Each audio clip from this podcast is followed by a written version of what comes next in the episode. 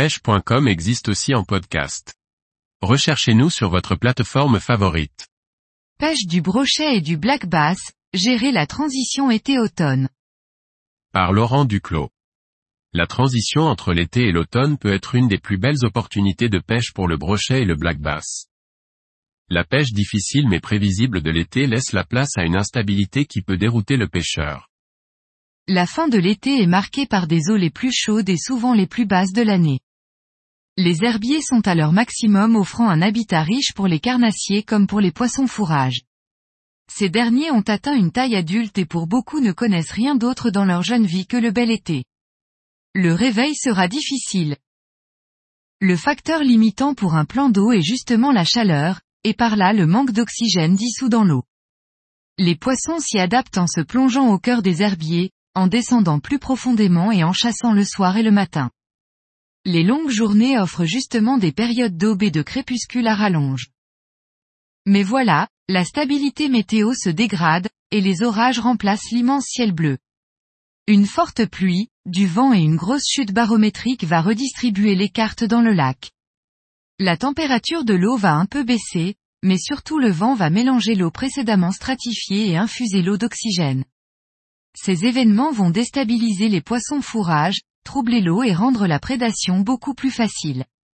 Attention le calme après l'orage est à éviter surtout si le soleil revient tout de suite. Les journées, plus courtes, vont commencer à forcer les carnassiers à profiter de la transition jour-nuit plus intensément. En gros le coup du matin et du soir étant plus court, les brochets et black bass vont devoir en profiter au maximum et baisser leur inhibition à saisir toute forme d'opportunité. On le voit, plusieurs facteurs poussent les brochets, les black bass, et même les perches à intensifier leur activité alimentaire à cette période charnière. La première chose à faire consiste à pêcher ces moments de transition. Avant et pendant une averse de pluie est à coup sûr la meilleure opportunité. Attention à ne pas rester sur l'eau pendant un orage, c'est très dangereux. Profitez des journées ventées et plus fraîches. Et bien sûr le matin et le soir restent les meilleurs moments. En fait, il suffit d'éviter les journées calmes et ensoleillées. Comme noté précédemment, les poissons sont actifs et en chasse pour peu qu'on ait choisi son timing. C'est le moment ou jamais de se faire plaisir et pêcher au leurre de surface. Stickbait en pleine eau et en bordure d'herbier, buzzbait dans les bois morts de bordure ou wakebait au-dessus des herbiers immergés. Puisque les poissons sont actifs, autant ratisser large et se faire remarquer avec un leurre qui attire l'attention.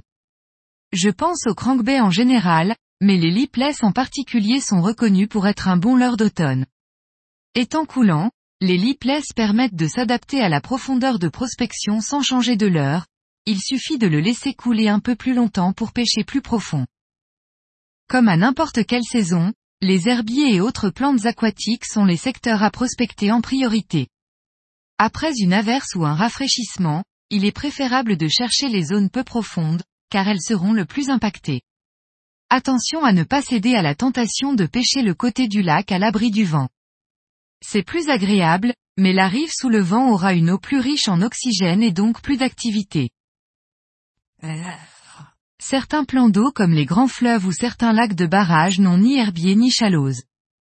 En fleuve, on recherchera les zones qui ont le plus de courant. Avec la sécheresse estivale, le courant ralentit. Il est donc logique d'aller chercher les zones où il y en a le plus.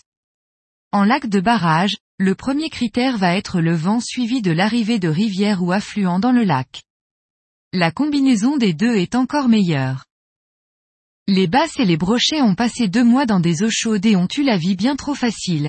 Il est temps que la nature rebatte les cartes, et c'est l'occasion pour nous d'avoir un meilleur jeu dans les mains. S'il devait rester un seul conseil, sortez les jours de pluie, ce n'est pas aussi dur qu'en hiver et les attaques en surface vous laisseront un souvenir que la pluie ne pourra pas effacer.